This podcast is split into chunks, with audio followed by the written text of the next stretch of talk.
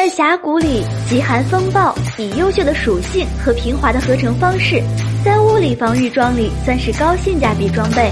其提供的冷却缩减可以更频繁的使用技能，而高达三百六十点的防御更是让它成为了抗压必备。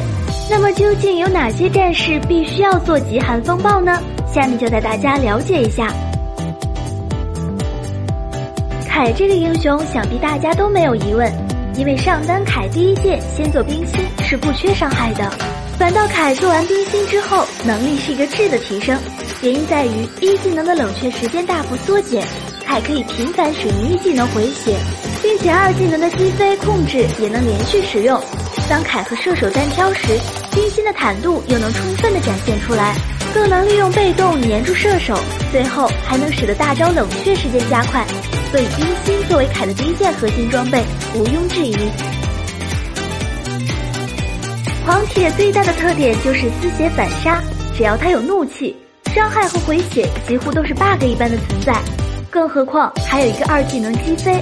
因此，冷却缩减就成为狂铁最重要的属性。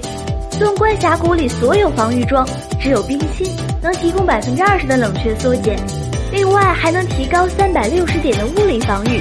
出完冰心之后的狂铁能扛能打，一两个英雄在他面前根本不是对手。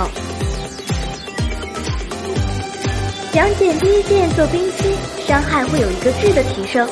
原因在于杨戬的二技能在满 CD 情况下只有不到五秒的冷却时间，再加上杨戬需要贴脸打输出，配合冰心的被动，还能打出全控的效果。所以一般情况下，上路杨戬选的第一件抗压装备最好是冰心，而不是大众选的暗影战斧。